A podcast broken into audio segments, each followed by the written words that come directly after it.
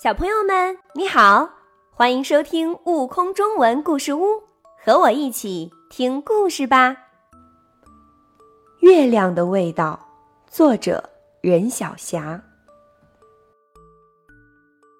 嘿，月亮的味道一定像冰糖。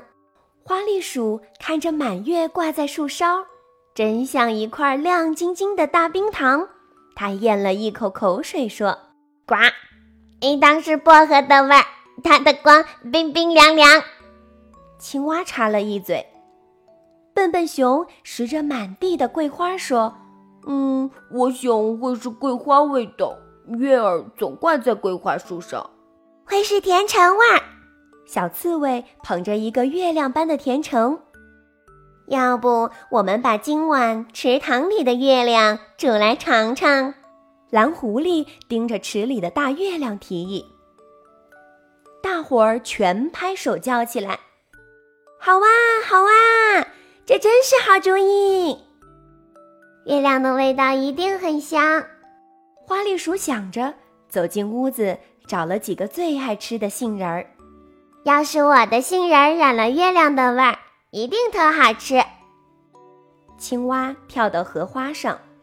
讨来雪白的莲心，这莲子沾了月亮味儿，会特爽口。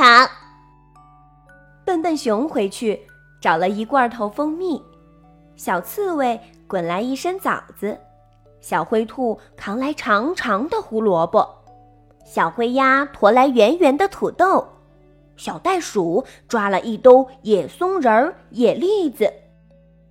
在小池塘的一旁。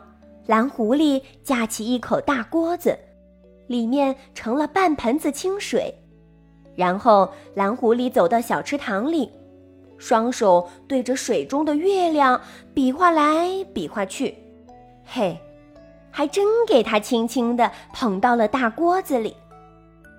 圆圆的大锅子里，那枚黄月亮闪闪亮亮，蓝狐狸在锅下点起了火。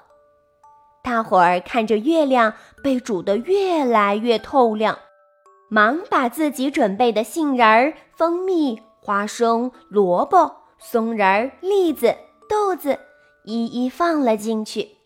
嗯，月亮的味道会是什么样呢？大家围着大锅子，充满期待地等着。嗯，我说嘛，真的有桂花蜜香。嘿。我早就想到会有甜栗子的味儿，呀，枣的清香。嚯，还有红薯的味儿。大伙儿伸着鼻子闻着，心里悄悄在说着：“好闻的香味儿越飘越远。”蓝狐狸指指沸腾的大锅子：“月亮煮好了，快来尝一尝。”可不是吗？月亮已经煮沸了。在锅里欢快地跳跃成无数的圆泡泡，大家一个盛一碗月亮汤，细细的品味。嗨，月亮的味道真棒！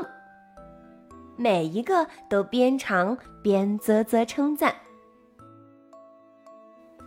更多精彩有趣的故事，请关注订阅“悟空中文故事屋”账号，快来听故事吧！